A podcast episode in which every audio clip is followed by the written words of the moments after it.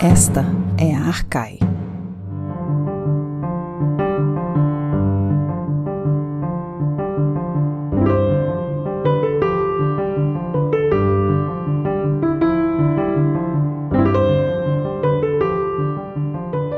Bem-vindos e bem-vindos a mais um episódio do podcast Arcai. A personagem de hoje é o Estratônico, e o nosso convidado especial para falar sobre essa personagem é o Fábio Vergara Cerqueira, professor titular de História Antiga do Departamento de História da Universidade Federal de Pelotas. Junto comigo para essa entrevista estão a Bia de Pauli e a Fernanda Pio na produção. Seja muito bem-vindo ao nosso podcast, Fábio. É uma alegria poder estar aqui com vocês no podcast do Arcai. Sou um admirador de todo o trabalho aí do, do, do Gabriele com o Arcai e tenho um, admirado bastante o trabalho de toda a equipe do podcast. Já estou até utilizando com meus alunos. A gente fica super feliz e, né, todos metidos que estamos aí, ó, sendo é, usados como material didático. É muito legal é, saber, saber disso, Fábio. E, mais uma vez, é um prazer termos você conosco aqui. Vai ser um papo muito interessante de já iniciarmos sabendo sobre você, como a gente sempre faz, né? E a gente sabe, né, que você está no departamento de história, de, de, história antiga, né? Mas você tem, né, a sua produção junto à arqueologia. Então, a gente quer começar por aí. Como que foi que você chegou até a história e depois como você foi é, parar, digamos digamos assim, na arqueologia? Então, eu fiz graduação nos anos 80 em História na URGS, né? E lá eu já, como tema de, de, de, pesquisa, eu acabei fazendo meu TCC, que não tinha esse nome naquela época, né? Em, sobre música na Grécia Antiga, né? E já muito, assim, despertado para a questão das imagens como fonte, mas eu nem sabia muito bem o que, que era, né? Mas tinha um olhar para isso, né? Mas eu comecei comecei a, a trabalhar uh, na época que a gente entrava em algumas federais com, como auxiliar. Entrei como auxiliar, sem, sem, sem mestrado, doutorado, né?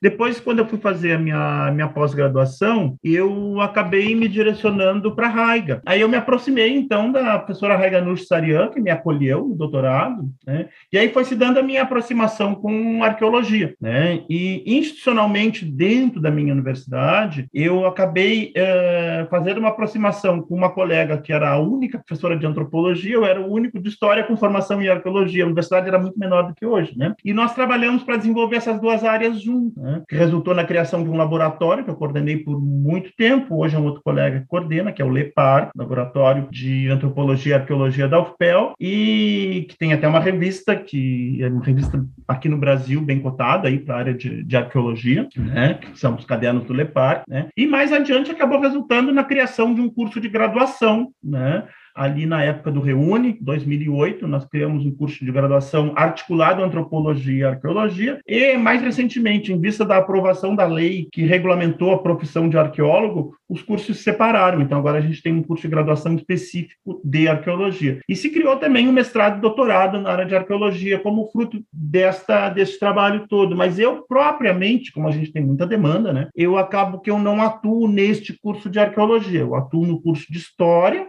né? Mas eu faço pesquisa na área de arqueologia. Eu sou atualmente uh, bolsista do CNPq na área de, de arqueologia. Né? Fábio, e a sua pesquisa, ela tem como um dos temas gerais, assim como você colocou, a questão da música, né? Foi uma coisa que direcionou muito a sua pesquisa, tem direcionado muito a sua pesquisa.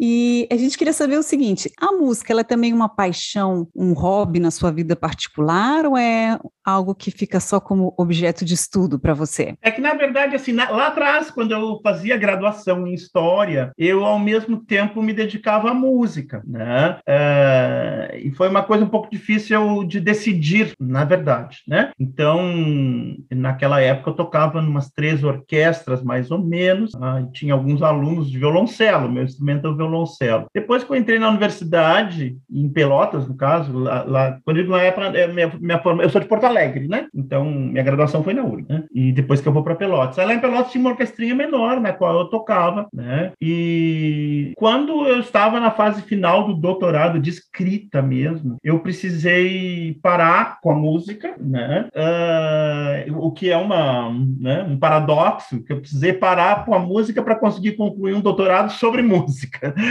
porque eu não conseguia compatibilizar a dedicação assim a, ao violoncelo e a escrita da música, a escrita da música, a escrita da tese, né? E depois eu sempre tive muita dificuldade em voltar, né? Tive algumas ocasiões que eu voltei, até no primeiro mês da pandemia, eu me dediquei bastante ao violoncelo, mas depois acabou passando, né? Foi minha última fase cellística, foi o primeiro mês da, da epidemia, mas volta meio eu volto, ele dorme do lado da minha cama lá, então tá por perto. Não, muito, muito bacana saber disso, né? A gente fica sempre curioso quando. Eu, eu, eu tava com essa curiosidade também, saber se você tinha é, gosto pela música. Então, acredito que o gosto também musical seja clássico. É, o, a, você gosta formação, mais de música é, A formação, sim, é mais uhum. direcionada à música clássica. Né? O gosto já varia. Tá, tá certo. Mais eclético um pouco, mas certamente eu, eu tenho um interesse muito grande pela chamada música erudita, né? Muito legal. Bom, você, você mencionou que a princípio você coordenou esse outro laboratório, né? Uhum. O Le Parque.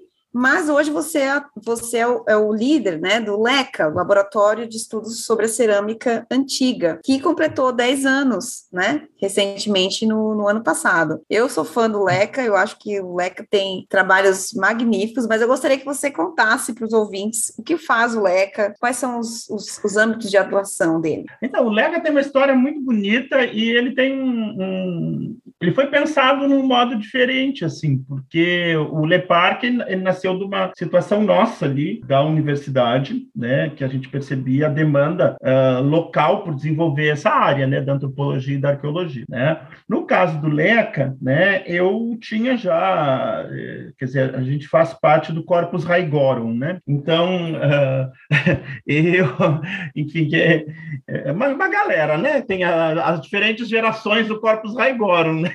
Então, né? então a gente, eu, a Camila, Gilberto, né, e outras pessoas, a gente participou da campanha de 2008, né? Uma das tantas campanhas que a Raiga coordenou lá em Delos, né? E o que gerou uma que a gente fica muito tempo lá em campo, tudo, a gente troca muita ideia, né? E dali um tempo depois, a Camila e a Carol me trouxeram né, essa proposta né, de criar um laboratório que teria essa sede na, na UFPEL, mas, na verdade, ele, ele é um laboratório aberto, assim, tanto que tem Leca USP, que também tem, né, tem, é, e aí, então, é, nós temos uma assim, dentro do nosso regimento, que foi aprovado, né, nós temos um, um, uma equipe de, de, pesquisadores coordenadores. Então, uh, do ponto de vista da instituição, pelo meu laço com a instituição, eu, perante a instituição, sou coordenador, mas eu, do laboratório em si, Somos três coordenadores, é eu, a Carolina Kesser, Barcelos Dias, Carol, né? e a Camila uh, Diogo de Souza. Tá? E a Camila criou esse também, o, o Leca USP, estava atuando ali na, no MAI, né? Com, então, uh, isso quanto à arquitetura institucional, como é que ele foi pensado, né? E assim, a gente tem... Uh, e depois a Carol eh, ficou com vínculo conosco como pós-doutoranda, tá? e ela é professora permanente do nosso programa de pós-graduação em História, então orienta também, né? Então, a gente tem um trabalho de, de, de formação, né? Uh, com um aluno desde do, do, da iniciação científica, TCC, mestrado, doutorado e pós-doutorado. Tá? E um, a gente direciona essa formação para que eles tenham um, um olhar para a questão da materialidade, mesmo quando os temas de pesquisa deles são outros. Né? Então, alguns casos, o pessoal trabalha com cerâmica, outros não. Né? Outros trabalham com outros temas, né? Mas aí a gente e acaba criando uma comunidade ali interna. Depois, nas, uh, entre as atividades que a gente promove, Tá? Uma é um curso de extensão, um curso de introdução à cerâmica grega antiga, que já foi dado pela Carol, por mim, pela, pela Camila nas mais variadas universidades do Brasil e de fora do Brasil.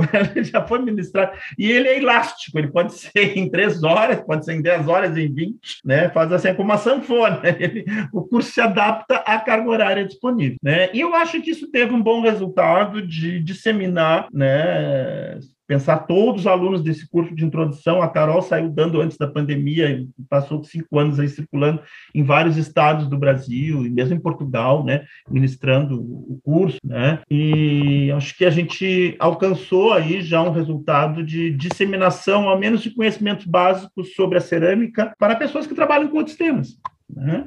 Acho que cumprimos, estamos cumprindo a missão. Né? Ô, Fábio, você está criando então agora o Corpus Vergarorum com essa atividade? É, a gente tem a turminha ali que a gente diz que eles são que são é, bisnetos da, da Raiga, netos da Raiga, que é a grande matriarca. Ô, Fábio, além, você tem muitas experiências na academia, você é, tem muita experiência fora do Brasil, né? É, e algumas dessas experiências é, são a memória social e patrimônio cultural e a gestão museológica. Né? Você pode contar para a gente como é que é atuar nessas duas frentes, quais são os desafios que você vê nessa atuação? Uhum. É, pois então, a época que eu estava voltando do doutorado, Tá? Eu senti uma necessidade de desenvolver algumas linhas de atuação que eu uh, tivesse uma vinculação maior do ponto de vista local e regional. Né? E as minhas vivências de fora do Brasil e outros lugares, né, e quando eu voltava para Pelotas, eu percebia um potencial muito grande da cidade, da universidade, da região, né? No tocante às questões de patrimônio e memória e como contribuir para desenvolver essa área podia ajudar a cidade e a região. Né? E acaba que essa atuação foi convergindo com a atuação de outros colegas, né? e uma trajetória, então, costurada, né? É muito bonita, assim, como instituição, e eu fico feliz de participar dela. Que, enfim, hoje nós temos um, um, um PPG de memória e patrimônio que é de referência latino-americana, nós temos demanda de estudantes que vêm da Europa que vem do México, que vem de outros lugares, né? Uh, nós acabamos criando associado no momento em que era até menos comum esses cursos, um curso de museologia, um curso também de curso superior, né, de conservação e restauro, né? E eu acabei me dedicando a, a uma prática de museus também, né? principalmente na, numa área serrana que se tem ali, com zona de, de, de, de imigração e coloniza, de grupos de colonização de origem alemã, francesa, italiana, né? E então é um, é um viés paralelo assim, né? De, de atuação, né? Que tem muito a ver com a minha inserção local, né? E que me dá uma satisfação muito grande, né? Uh, a gente lida com pessoas pessoas, a gente lida com né, o trabalho com memória oral. O, aí eu acabei trabalhando muito com fotografia, e aí eu trouxe a minha bagagem de metodologia e teoria de iconografia né, de trabalho com a imagem para trabalhar com fotografia nesses, nesses contextos, né? E, e depois dessa essa, digamos, bipolaridade entre a antiguidade e o patrimônio, né, acabou nascendo no meio disso, né, uh, um, uma vocação assim muito grande que eu estou gostando de trabalhar com recepção, né, que é exatamente a presença da antiguidade no patrimônio brasileiro, né, no patrimônio cultural brasileiro. E eu tô com três, três focos assim, né, uh, dois são iconográficos, um é tanto iconográfico quanto literário. Esse que é tanto iconográfico quanto literário é a questão das Atenas brasileiras, começando lá por São Luís, que é a Atenas brasileiras, depois tem uma ponchada de Atenas brasileiras, né? E isso eu caí nesse assunto porque eu queria entender por que, que Pelotas se autodenominava Atenas do Sul, né? Isso lá no 19. E aí eu comecei a descobrir que tinha um monte de Atenas, né? Juiz de Fora é Atenas Mineira. né? Então, aí tem, tem Minas tem três Atenas, São Paulo tem no mínimo quatro, e aí vai. né? E, e aí o, o, outro tema é com a recepção da música antiga, que se bifurca em, bifurca em dois projetos, porque eu faço a recepção da imagem dos instrumentos musicais. Então é um é o que eu chamo de iconografia urbana, que é a presença do, dos instrumentos, sobretudo os instrumentos de cordas, na cidade, né? Na arquitetura, a, com imagens adoçadas aos prédios, em estátuas, né? Às vezes, às vezes a decoração interna também que eles estão presentes, né? Uh, e o, o outro que é o, que é o filho mais novo disso aí, e que eu estou adorando essa pesquisa, que é na nos cemitérios, né? A presença da música nos túmulos, né? Que é um tema que eu pesquiso na antiguidade. Eu já tinha pesquisado para cerâmica ática. Depois eu, eu estou pesquisando para cerâmica do sul da Itália, para cerâmica italiota. Tá? E aí eu percebi né, que era um tema presente nos cemitérios modernos, e eu comecei a pesquisar também. Né? E aí eu faço um certo diálogo também entre esse, essa presença da música nas necrópolis na antiguidade e hoje. Nossa, excelente, Fábio. É, é, você falou do, do, cemitério, né? Às vezes eu ando aqui no cemitério perto de casa e, eu, e tem um, um, túmulo de um tem jazzista. Tem o teu pé, né? Por causa dos... É, tem um, tem, é verdade. Tem, tem um túmulo de um jazzista que tem os, os instrumentos e as notas musicais é, inscritas na lápide também. Ah, Bem interessante. Depois. Mando, mando sim. Então vamos fazer então um intervalo, Fábio, e já voltamos para falarmos sobre o estratônico. Certo.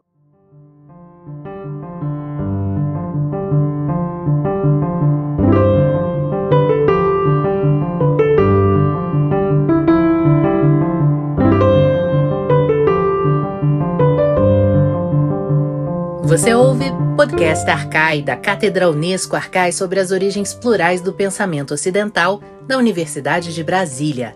Assine nosso conteúdo no lugar em que costuma ouvir seus podcasts. Fique por dentro de tudo que rola na cátedra em arcai.nb.br e nas redes sociais arroba arcaionb. E lembre-se, Arcai é com CH.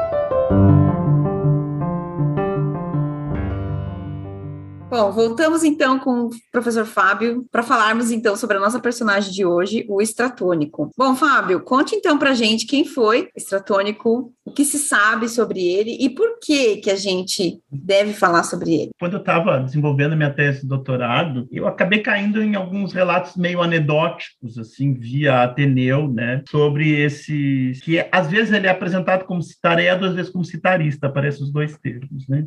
Que são coisas diferentes, né? Citaredo é aquele que, que, ao mesmo tempo, canta e toca cítara, fazendo assim mesmo o acompanhamento, que é a modalidade musical mais prestigiada da antiguidade. Nos concursos, era o prêmio maior, é quem vencia a prova de citaré. Tá? E uh, às vezes aparece guitaristes em vez de guitaroidos. Guitaristes pode significar duas coisas diferentes. Ele pode significar aquele que toca um instrumento musical solo, como uma especialização, sem cantar, somente toca. Né, solista, tá? instrumental, e o professor de música, quer dizer, o didáscalos que se dedica a ensinar música. E aí, mesmo que ele dê aula que ele dê aula de aulos, fica engraçado aula de aulos, né? Que ele dê aula de aulos, ele é um ele pode ser chamado guitaristes, né? Então, ele pode usar a lira para dar aula e, e aí ele ser chamado um guitaristes, né? Porque é genericamente professor de música. Né? E, e ele foi essas três coisas. Tá? Ele provavelmente ele tinha capacidade de fazer uma boa performance como guitaroides e é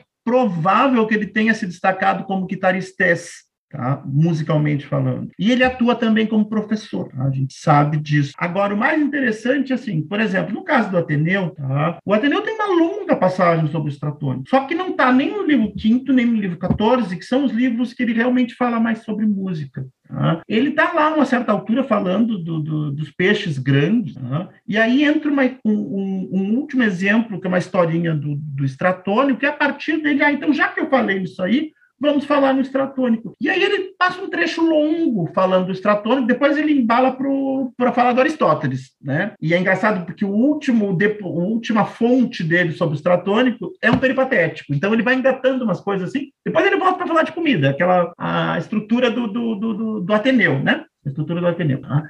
Mas assim, quando a gente vê o, o, que se tem sobre Ateneu, sobre o estratônico no Ateneu, ou no Estrabão, ou no Aeliano, né, é muito o, o estratônico piadista, e assim não chega a ser um testemunho de tão diretamente focado na trajetória musical dele. Aí a gente tem que fazer uma leitura contrapelo para estudar essa trajetória musical nisso. Tá? E por isso que eu até brinco, ele é uma espécie de, de barão de tararé grego. Tá? Então, uh, pelo visto, ele é um cara que viajou muito, foi longevo, tá? E provavelmente um músico caro, que as pessoas queriam ter na sua cidade, então é, circulou em algumas cortes, né? segunda metade do quarto, né? digamos, o final da primeira metade do quarto e, e, e o, transcorrer da segunda metade do quarto. Algumas biografias dizem ele é da época do Alexandre Grande, né? mas ele vai, ele começa antes e vai depois. Tá? Então ele tem uma, uma carreira longa. Né? E agora o que mais a gente vê dele é um, um, uma ironia muito ácida com dois focos. Tá? Uma que é uma coisa muito frequente em discursos de ironia gregos, retórica de ironia, que é sobre cidades. Né? E às vezes eu percebo, não sei quanto vocês percebem isso, como o mundo grego, ah, todo fragmentado, mas um dos fatores de identidade é o que umas cidades falam sobre as outras, né? Então é uma forma, né? E essas pessoas que circulam parece que elas têm um, uma legitimidade, um lugar de fala, né? E ele fala detonando, na verdade, ele muito pouco elogio, né? Às vezes para detonar uma, ele de leve ele elogia a outra, né? Mas é sempre detonando, né? então, é, é, tipo aqueles piadistas de programa que ficam falando, né? Falam, às vezes falam mal de cidade, não é? Então, é, é, essa coisa. E o outro foco dele são músicos. Às vezes pode ser um poeta também, pode ser um ator, o grosso é músico, mas não é exclusivamente, às vezes filósofos, sofistas também, mas o grosso é, é música. Né? Então, esse é o estratônico, né? esse genericamente. Né? Por que falar dele? Bem, uh, a princípio ele é um chato, né? convencido, né? Uh, como é que se diz? Arrogante, né? Petulante. Por que falar desse cara, né? Provavelmente ah, havia até um, sabe, esses críticos, tipo crítico de arte, de cinema, que tem que chamar ele porque ele é importante, porque dá reverberação mas todo mundo morre de medo da língua. Eu acho que o estatônico devia ser mais ou menos isso. E, no entanto, eu comecei a prestar um pouquinho mais atenção e, por exemplo, o Éforo, que é um historiador mais ou menos contemporâneo dele, ele diz que ele não é o primeiro, ele diz que nisso ele está emulando o Simônides. E ele fala também do filoxeno de Citera. Então, me deu a perceber que isso, na verdade, é um tipo de retórica uh, na qual alguns, alguns poetas ou artistas da performance que circulam acabam se destacando. E é uma forma também de se valorizar profissionalmente. Agora, uh, tem toda uma questão de humor, né? E por isso que eu acho engraçado, porque a tradição posterior acabou fixando mais isso do que, inevitavelmente, ele teve uma trajetória de destaque. Tá? Mas acaba falando pouco da trajetória de destaque, a gente quer saber. Aí eu sei, por exemplo, que ele venceu um concurso musical em Sicyon, e porque conta ali que ele derrotou e aí ele foi lá no santuário de Asclépio e botou uma, uma inscrição, né, um, um troféu, né, marcando a vitória dele e com inscrição, né? Aí dizendo assim, estratônico, vírgula, espólio dos maus citaredos. Na verdade, o que está ali em grego, eu vou perder tempo se eu catar aqui, mas passa que seja mais é, citarista do que citaredo, porque na verdade é bota do, do verbo. Então ele dizia assim, ó, estratônicos, apó, tom, cacos, quitarizonton.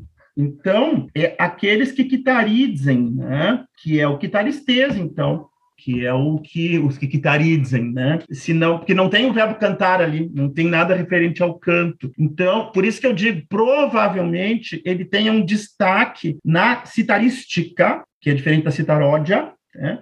E o termo grego seria psides quitarices. E tem uma passagem que é lá no final desse trecho, que é mais importante de um ponto de vista de trajetória de biografia, que é um, um trecho uh, que o Ateneu cita do Fanhas, que, enfim, é um peripatético de Lesbos, em que ele, então, comenta que uma das coisas que a gente sabe do Ateneu, do Ateneu, perdão, do Estratônico, é que ele teria acrescentado cordas para apsides quitarices. Normalmente está traduzido errado, está traduzido como música simples, porque esse psiris aí, que é simples, ele, quando se identifica o psiris guitarra, isso quer dizer simples porque é solo, né? É a música solo, né? Então, às vezes, nas traduções, o pessoal eh, não conhece tanto a terminologia musical. Então, na verdade, psiris guitarres é um gênero, é, é o adjetivo junto com, com o substantivo. Então, mesmo que ele fosse capaz de citar ódio, é muito provável que ele uh, tenha se especializado na citarística. Então, a gente acaba sabendo disso aí por causa do conteúdo de ataque. Tem um outro, na, na escola dele, ele teria também um, um, um, um, Não, um outro lugar que ele tinha vencido um concurso, ele botou um troféu também,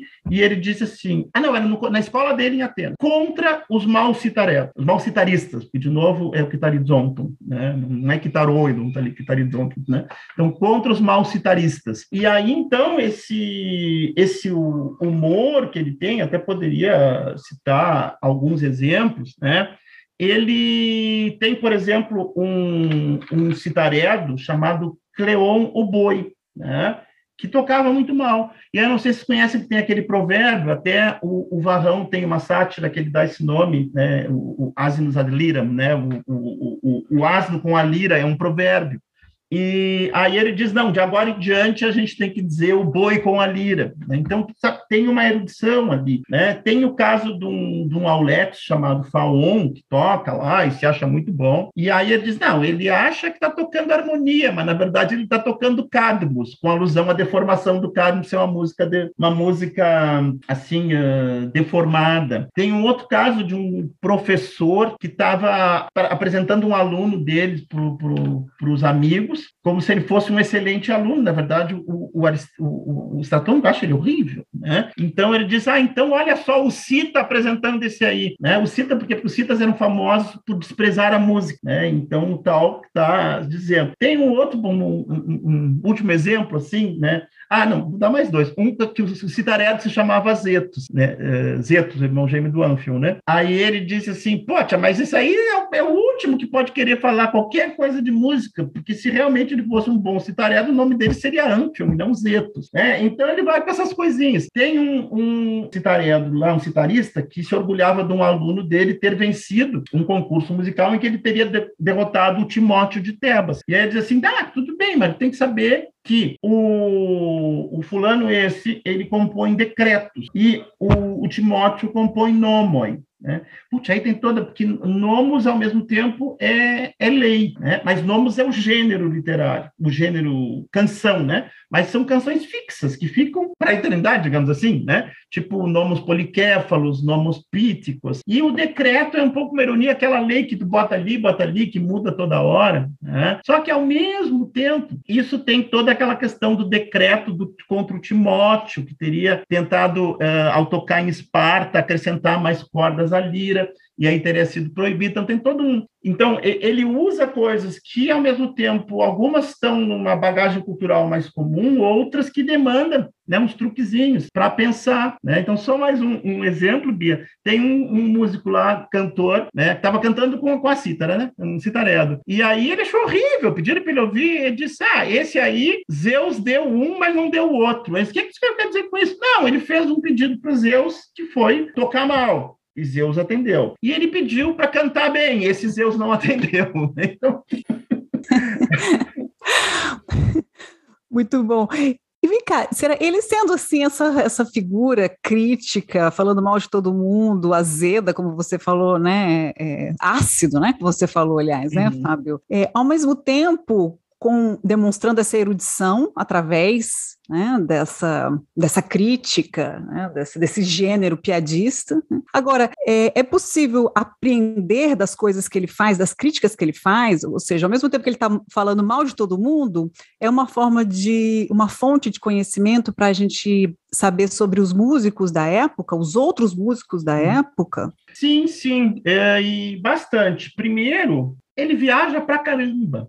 É, eu fiz um, um levantamento aqui para vocês terem uma ideia. Só tem vários lugares que diz que teve lugar, mas não diz onde. Mas depois assim, ó, Rhodes, Milace, Pela, Abdera, Reino do Ponto, onde ele ficou um baita tempo com o rei Berizades lá, Corinto, é, entre os citas, Chipre, Éfeso, Bizâncio, um distritozinho de Mileto, um lugarejo assim que era uma porcariazinha que não diz o nome, Corinto, Heracleia, na Itália, né, Maroneia, muito, muita coisa na Ásia Menor, Cárdia, né, que é lá na Trácia, né, onde ali na Turquia europeia, né, Sicyon, Fazeles, que é uma colônia de Rhodes, e como é o nome da, eu não esqueci agora o nomezinho, ah, sim, Fazeles, Fazeles fica na Lícia, sul da Turquia ali, perto de Chipre, lado da Turquia. Então, tem uma das passagens que exatamente pergunta perguntam ele por que, que ele viaja tanto. E ele diz: Não, eu viajo tanto porque as musas me garantiram que, os, que como os gregos são ignorantes, que eles têm que pagar para mim. é horrível.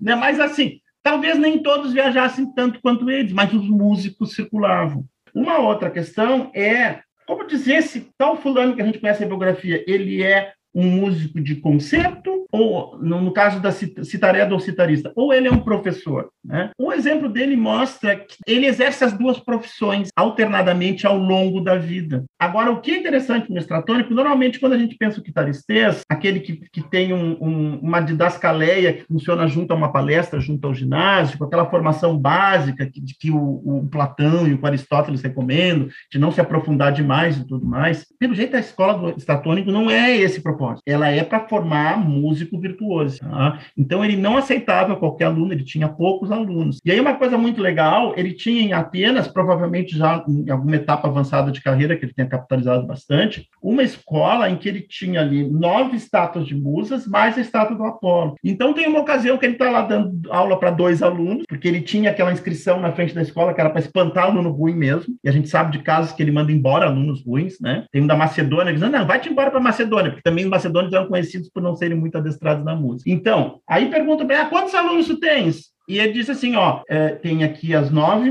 aí ele diz assim, eu tenho doze, né? E como dois tem dois? Não, esses dois aqui, as nove musas e Apolo. Quer dizer, olha a pretensão de ser professor das músicas e de Apolo, né? Então, isso aí a gente aprende também. Uma outra questão é assim, é um ambiente muito competitivo. O ambiente musical, ele é muito competitivo. E diferentemente dos atletas, que as premiações muitas vezes são coroas, são né, uh, azeite, por exemplo, a premiação do músico é em dinheiro, em minas de prata, em ouro, é quase monetarizada. É, então, o, vários músicos têm essa questão do cobrar bem, por sinal, tá? que tem numa passagem dele, quando ele está em Rhodes, que ele se apresenta e aí ele espera os aplausos. Ninguém aplaude sei lá, porque ele falava mal de Rhodes, as Pampas, né?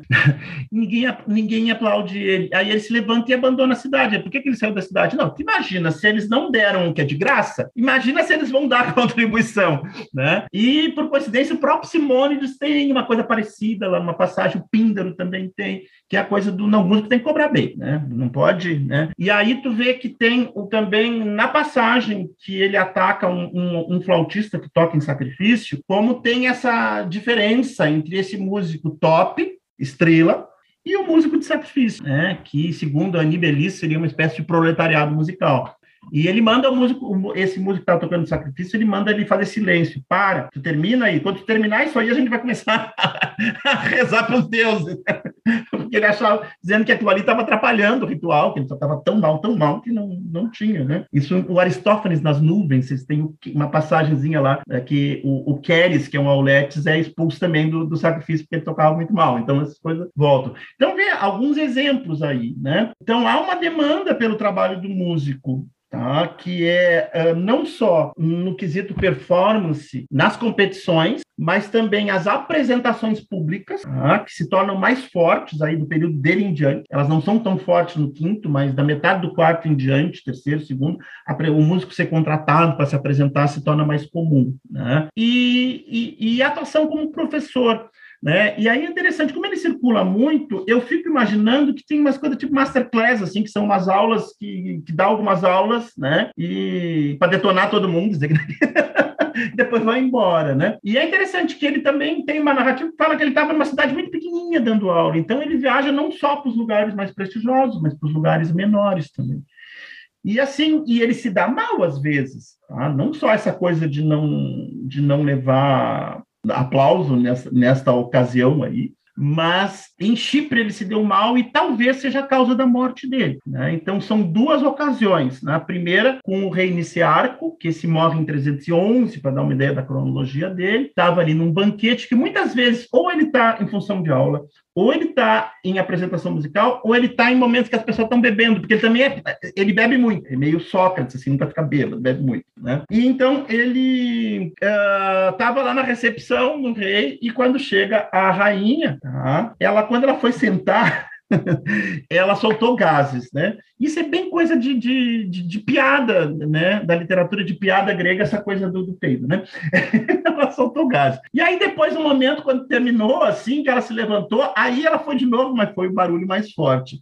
E aí o Stratonic fez uma observação de músico. Uh, o som é diferente, tipo assim, são notas diferentes, né? Bem, o resultado daquilo é que depois da festa pegaram ele e jogaram no mar. Né? Então fica aquela coisa com uma tentativa de mar. Provavelmente ele não morreu aí, porque depois, quando ele estava na corte do rei seguinte, que falece em 306, tá? que é o de Chipre, né? de Pafos, né? Uh, ele acaba fazendo piada sobre o filho do rei. Tá? E aí ele manda ele tomar veneno, que seria a morte dele. Né? A gente sabe que esse rei governou até 306. Então, aí seria um, um post-antequem aí da, né, de... Ele teria vivido até os 305, mais ou menos. E, bem, uh, boa parte das fontes deles são posteriores, tá, como acontece para muita coisa, mas o Ateneu ele cita fontes contemporâneas dele, né? Então, as fontes que falam deles que são que são contemporâneas. Esse Fânias, por exemplo, Plutarco tem dá muita credibilidade a ele como historiador. E ele tem uma obra específica sobre, chama, sobre os poetas, em que ele fala de músicos e atores atuantes em Atenas. Né? Então, eu acho que algumas coisas a gente pode dar mais credibilidade, algumas outras menos. Tá? Tem algumas histórias que fala ele nos banhos, que me parece contribuição posterior que acaba associando ao estratônico, porque neste período ainda banho, os banhos públicos não seriam uma característica do urbanismo grego ainda, na segunda metade do século IV. Ele passa a ser pela essa Grécia já sob influência de Roma, né? Banho público no século IV. E, então, me parece que algumas narrativas elas são contaminações posteriores, né? Mas aí ele não está citando fontes assim que, que tem essa cronologia mais recuada. Então, essas como o Éforo, como o, o Fainas, eu acho que elas dão uma, uma credibilidade, né? E o Fainas diz, inclusive, que ele teria sido o primeiro a quando ele dá a aula prática de ensinar no início a parte de a teoria de harmonia para conhecer a harmonia. E a segunda coisa que ele teria sido primeiro é a criar um, um diagrama para fins didáticos com as notas musicais, coisa que a gente conhece pela tábua de Alípios, que é do quarto século depois de Cristo, mas segundo Fainas ele seria o primeiro.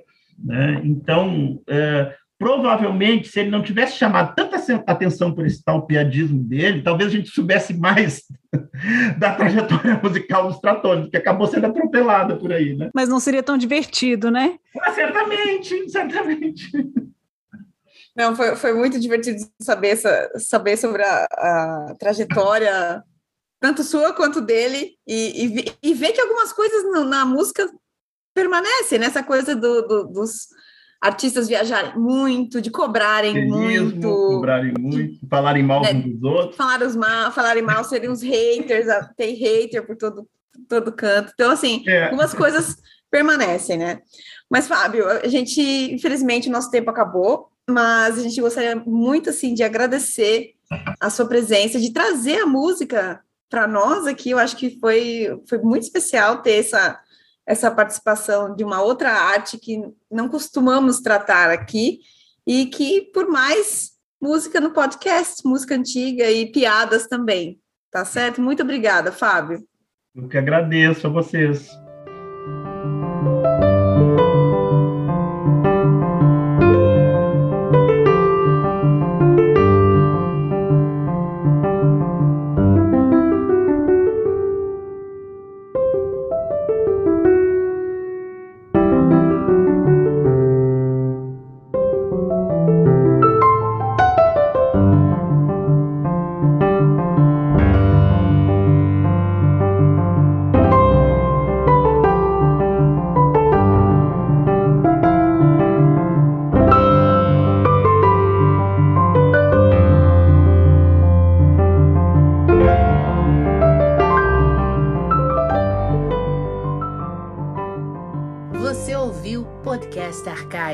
Cátedra Unesco Arcais sobre as origens plurais do pensamento ocidental.